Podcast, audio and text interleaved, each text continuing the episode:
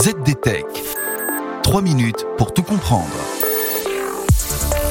Bonjour à tous et bienvenue dans le ZDTech, le podcast quotidien de la rédaction de ZDNet. Je m'appelle Guillaume Serriès et aujourd'hui je vous explique qui est Jack Dangara, prix Turing 2021, l'homme qui a imposé les super ordinateurs.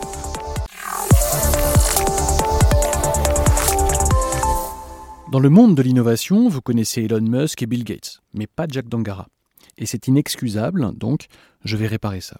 Une bonne partie de la vie de Jack Dangara a été consacrée à faire la navette entre deux mondes. Dans l'un de ces mondes, Jack s'assoit avec un groupe de mathématiciens, un stylo et du papier en main, et imagine des problèmes qui pourraient être résolus par des ordinateurs.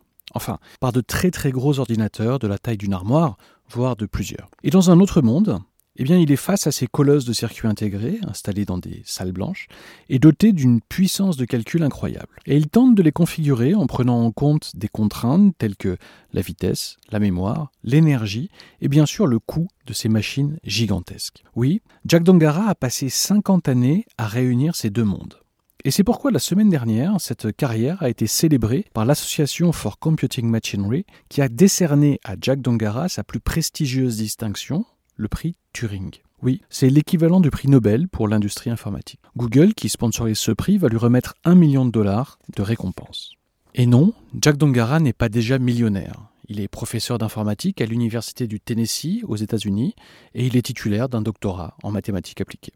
Mais qu'est-ce qu'a donc bien pu faire Jack Dongara pour mériter ce prix et un million de dollars? Eh bien, il a créé des outils tels que l'INPAC, largement utilisé pour évaluer les performances des systèmes. Il a aussi créé BLAS, un outil indispensable pour effectuer les opérations vectorielles et matricielles nécessaires au calcul scientifique. Ou encore, il a mis sur pied Magma, une bibliothèque d'algèbre linéaire qui fait tourner les cartes graphiques embarquées dans les superordinateurs. Pour résumer, les outils de ce professeur permettent de concevoir des logiciels performants fonctionnant sur des machines à haute performance. Il a aussi travaillé sur les mécanismes de traitement parallèle et enfin, et c'est peut-être le plus connu de ses travaux, il a mis au point des techniques d'évaluation des performances pour mesurer la vitesse d'exécution de ces superordinateurs. De quoi élaborer la fameuse liste top 500 des supercalculateurs. À date, c'est le supercalculateur japonais Fugaku, développé par Fujitsu, qui est depuis juin 2020 le plus puissant du monde et donc en tête du top 500.